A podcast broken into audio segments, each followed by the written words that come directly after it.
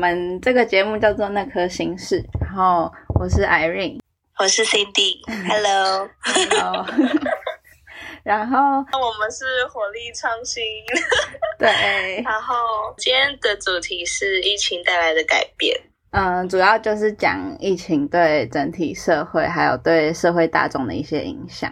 是的。对，然后，嗯，我们这个节目的主要内容就是会围绕在社群影响力，然后，但是每周都会有不一样的主题，然后有时候会加入一些近期热门的话题。好，那我们就延续上个礼拜的话题。对，呃，首先会讲到就是疫情后，大家开始学会和。病毒共存，就是找到新的生活模式。嗯，像我们就呃美国吧，我觉得美国最大的改变就是他们开始戴口罩了。嗯，然后人跟人之间也都会就是学习着保持距离。对，而且对，而且他们现在好像就是像我有一些朋友在美国的，他们就会。就已经变成一个习惯，说可能早上起来要用，开始用电脑啊，就会先用酒精喷一下，然后擦一下，就是整个环境或者家里的环境都会变得很干净。我觉得，嗯，对，而且感觉就是美洲的国家，他们可能比较不重视，或者是他们觉得戴口罩是很紧急的情况才需要用，但是因为这次疫情，感觉也改变他们对戴口罩的想法。嗯，但是像我们这群留学生的计划也都被打乱了。对，真的就是很多人本来是没有打算要出国玩，对，或者或者是可能本来没有要回台湾的留学生，或者是是本来在台湾读书，然后想要出国的计划都会被打乱。真的，因为我记得我们就是西雅图那边好像是。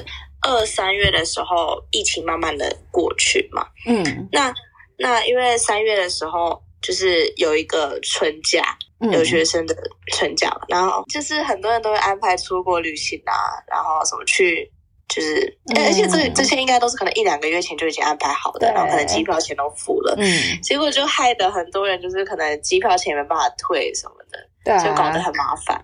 对，真的，因为像那时候。本来也是，我也是有计划要在那个假期出国玩，就是到其他州去，也是很突然的疫情就开始，然后就取消，然后就突然就回台湾了。真的，嗯，唉，但我原本要去呃，就是夏威夷，然后我也是，Oh my god！然后我的机票他们说不能退，他们说如果呃，除非你是日本人。就是因为那时候日本好像蛮严重的，说除非你是日本人的话，机票才可以退，不然呃从美国飞去的，就是都没办法。哦，真的？你是订哪一个航空？就是 Hawaii Airlines 的。哦，我那时候是订 Delta 的，然后刚开始不能退，但是后来可以，嗯，也没有退，他就换成点数，然后说之后可以抵机票钱。哦，对，但是好就是等于是换，就延后一年。对对，他就是演到今年的的三月底，所以也过了。不过时间其实，我觉得回来台湾的时间其实过蛮快的，真的。就是因为，嗯，哎，加上可能我回来的计划有改变啊，像实习啊，或是找工作这一部分，对，打工，就感觉时间过得很快，跟在美国比起来啦。对啊，就感觉不知不觉就一年就这样过去了。可我觉得像是在台湾还是算蛮幸运的，就是至少我们还可以就是蛮自由的出门。然后真的就是感觉上我们都我还没有真的体会过很严重，就是疫情有一段时间很严重的时候，嗯到底是怎么样？对，就看新闻都觉得哇，他们真的是被困在家哎。嗯，而且有些人困在家还会被感染哎，那个真的有点夸张。对啊，对啊。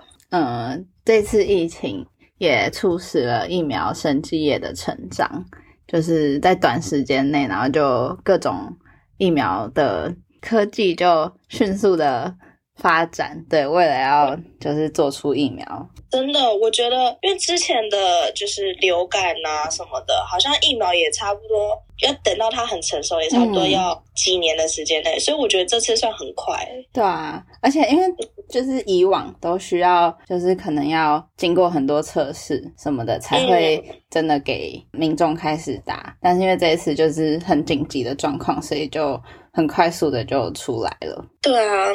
但是台湾的疫苗好像就还是没有到很稳定。嗯，对啊，哦，然后像是台湾目前呃进来的疫苗就是 A Z 的疫苗，呃，我听说好像六月的时候，好像是 Moderna 的疫苗也会进来。哦，六月哦，今年六月。对，但是对啊，然后但是好像听说进来之后，大家都可以去打，可是好像不能选说要打 A Z 还是要打 Moderna 的。哦，就是要随机这样子吗？我也不确定，因为好像好像还没有很明确的资讯。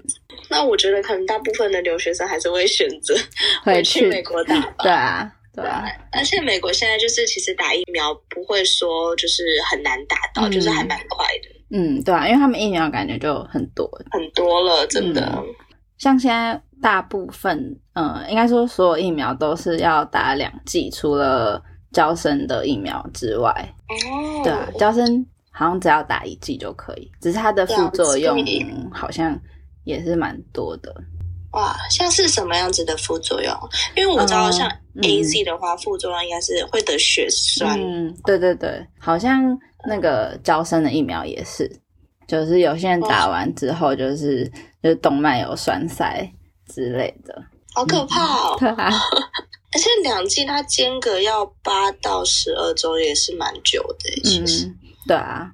对啊，而且像现在就是疫情关系，就有很多小公司啊，像你知道那个疫情开始，就去年三月的时候，有一家新的那个就是用听的那种社群平台，叫做 Hopins 的出来哦，然后现在就赚翻呢。哦，是是疫情后开始，然后就很多人下载使用吗？对对对对对对。哦，对啊，因为感觉有些企业因为疫情，所以反而走下坡，但是有一些企业就是可能他们的模式非常适合在数位上面进行的话，他们就反而就在这段时间的收益特别好。真的像哦，我刚刚说的那个好品，它是有点像虚拟的活动平台，就是它的创办人是因为之前就是有生病嘛，然后就只能在家工作，但是他就是想要体验，像现在很多人都被关在家不能出去，但他们会想要体验到，就是可能现场活动，像公司的尾牙或是嗯那种临场感嘛，嗯，然后。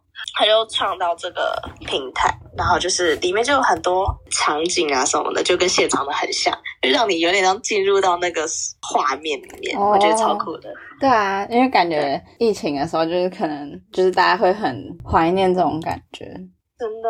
嗯，然后就我真的觉得跟嗯嗯，就是现现场跟人互动，跟在透过一台电脑是真的是差很多。对啊，然后像这次疫情后，然后也有很多。产业他们就有慢慢走向数位转型，就可能是电商啊，或者是他们就会开始投入数位平台，或是提供线上服务之类的，就是可能会对他们疫情下的冲击比较小。是，而且我之前就是也有访问过一个，因为疫情关系，现在在。就变成一个数位创作者。那他之前是一个导游，嗯，那因为疫情关系，就是所有的班级都，就是很多班级都停了嘛，也不会有人想出国，所以就是他就改成在嗯平台上面，Instagram 上面就开始呃发展自己的事业，嗯，算是有点就是就转变了他的人生的一个道路吧。但是他是跟我分享说，他觉得就是他很。Enjoy 在这个产业当中哦，那还蛮酷的。那那他在 IG 上他是做什么样的服务？就是他其实一。呃，自己本身是也蛮喜欢分享，就是其他人的故事，就跟活力创新一样。哦，对，就是分享一些创新人物这样子，他们的经历跟故事。哦，所以他新就是他后来创的那个 IG 平台是跟导游没有关系的。嗯，他没有，对，就是几乎完全就没有关系。哦，对，应该怎么说？就是他在他的那个 bio 上面是写说他是一个到处飞来飞去的自由工作者，嗯，也就是说他其实，在当导游的这段期间，因为中间就是当导游嘛，你跟大家一起出去玩，但是中间会有很多空闲的时间，但是他是一个想要比较那种努力上向上的一个人，所以他会利用那些空闲的时间，就是开始去做一些像是怎么架设网站啊，怎么在网络上可能卖东西啊，或者什么什么的，嗯，他就会利用对这个时间去做。嗯，那刚好疫情的关系，他也不能当导游了，所以他就开始自媒体经营。但感觉不错哎，就是感觉蛮多人也是因为疫情后，然后开始学习这方面的东西。对啊，嗯，然后像是嗯，就是 Cisco 他在台湾叫思科台湾，然后他们也是因为疫情后，然后他们就做了一个嗯，算是新的服务，就是他们会帮助中小企业做嗯数位转型。对，然后他们主要就会分成三种服务哦，对啊，三种服务，对，然后像他们就是，嗯，第一种就是他们会帮他打造弹性的数位办公室，然后第二种就是会有安全远距办公，就是可能会帮他们建立比较。嗯，安全的，就是主要是资讯安全，还有软体防护。因为大部分工作可能如果要在嗯线上执行的话，就可能怕会被一些骇客盗，或者是呃资讯呃流出去之类的。嗯，然后第三种就是他们会有云端的 IT 管理，然后就他们可能会请自己 IT 人员帮他们做远距的部署，然后做远端监控，或者是排解一些线上的问题，这样。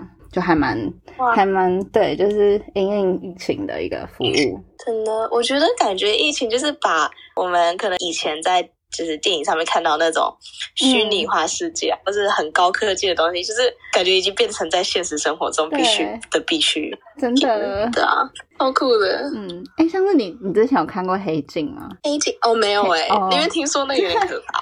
对，然后，但它还蛮酷的，就是它有一集就是内容就是房间其实嗯四面都是墙壁，但是它是用投影的方式，然后就感觉很像他不是住在一个房间。然后好像这次疫情后好像。嗯，我是看就是有些 YouTuber 或者什么的，他们就会用投影机，然后投在墙上，然后就会有就是窗户啊，或者是 大草原的的那个影像，那个场景，对，就可能很多人不能出门的时候。我觉得那个他说的那个 AI 面试官会就是从应征者的笑容、眨眼、语调。对，判断是否够格，我觉得超可怕的。对啊，而且而且，因为它好像就是会，就是 AI 会主动就是问问题，然后呢，那个答题者就要在看到题目后，然后会有三十秒的时间可以思考，然后之后镜头就会亮灯，对，然后亮灯开始，然后应征者就要对着电脑说答案，然后 AI 会就是可能会侦测他的表情或者是他的一些。就是动作之类，然后帮他评分。哇塞，就是有点像那种测谎机，就假如说别人在问你什么，然后你回答，然后那你说谎了，就完全被看看看透出来了。对啊，然后就应征者好像反应就很两极，就有些人就觉得哇这样很方便，但有些人就会觉得就是就是没有办法跟真人互动的话，反而会让他们就是可能没办法完全的展示自己的那么的自在。因为像我自己就是。就是很，就是必一定要跟真人互动，嗯，就是就算我在面试中，然后可能假如说，呃，看不到对方的脸啊、表情、动作，我会自己会有点卡住或是僵掉，嗯，就是反而会变得没有那么的自然。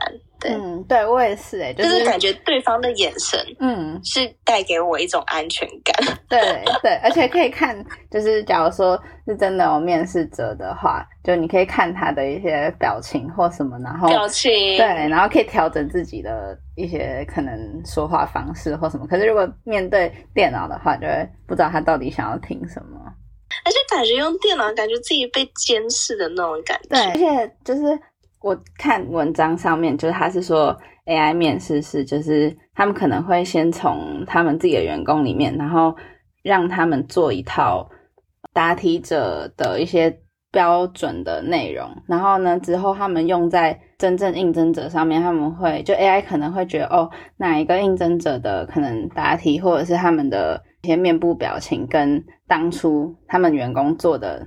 最像的话，然后就好像分数会特别高。哦，对，但这样感觉就有一点小不公平，我觉得啦。现在不是很多人都追求那种，嗯，就是要要有自己的特色嘛？对啊，对啊。而且感觉 AI 如果他问问题的话，就是很知识化的，就是因为已经定好了，就不像真的面试的时候，就是可能呃面试官突然想到什么要问，他们就会比较比较生活化一点。真的，而且我觉得机器人就是 AI，就感觉上不是百分之百的。安全准确，或是或者他他有可能哪一天就出问题，然后结果那个被面试者可能就是原本讲的很好啊，然后又要再重讲，就会觉得很很奇怪，这也这个也蛮不公平的。嗯，对啊，就是工作趋势有一些改变。我觉得其实我自己本身，我觉得远距离工作有好有坏，就像我现在这样，对，像我可能跟你就是。在线上沟通嘛，但是我从来没有见过你这个人，对，就会就有点哦，真的就是感觉很多工作或者是学业也都变成线上进行，对，然后就也见不到同学，不能培养感情，对啊，真的，但是也有好处啊，就是好处就是可能有一些事情会变得比较有效率一点。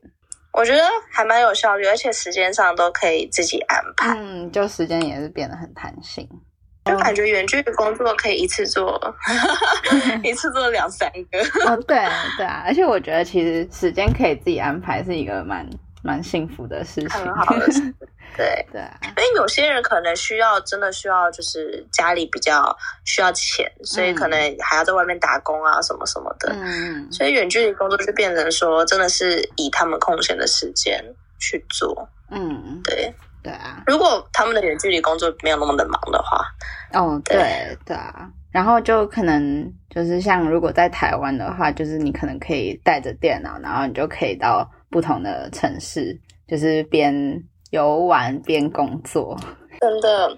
可是我觉得，对于学业上的话，远距离的那种学习模式，就真的还蛮没有效率的，而且考试就变得超级的难。对对，而且还会，就是它限时间，然后有时候网络不稳的时候，真的是很紧张啊。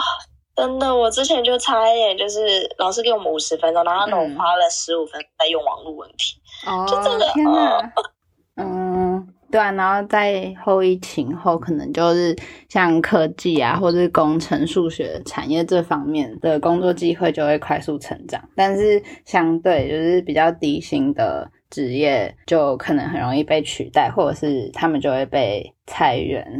像那个很多饭店啊，他们的餐厅的人之前都在裁员。嗯，那其实对两边都非常有伤害。因为以台湾来说，好了，就是前阵子疫情严重的时候，他们裁员，那那些人就已经没工作了嘛。那他们现在疫情好了，就比较缓和一点。他们现在的餐厅在找人，又找不到。就变成说，可能工作效率又会再更低，因为没有人。对啊，然后就是像，就是有一些研究，他们就会，他们就显示说，像在后疫情之后，就是全球可能每十六个人里面就有一个人需要转业，就他们本来的工作不需要他们，然后他们就必须要转到其他行业，这样。哦，强迫性的。嗯，对啊。啊，因为其实很多人就是要在，假如他们已经工作了好几年了，甚至十几年了，然后要他们突然转业，就是去一个新的环境认识新的人，真的会很不习惯。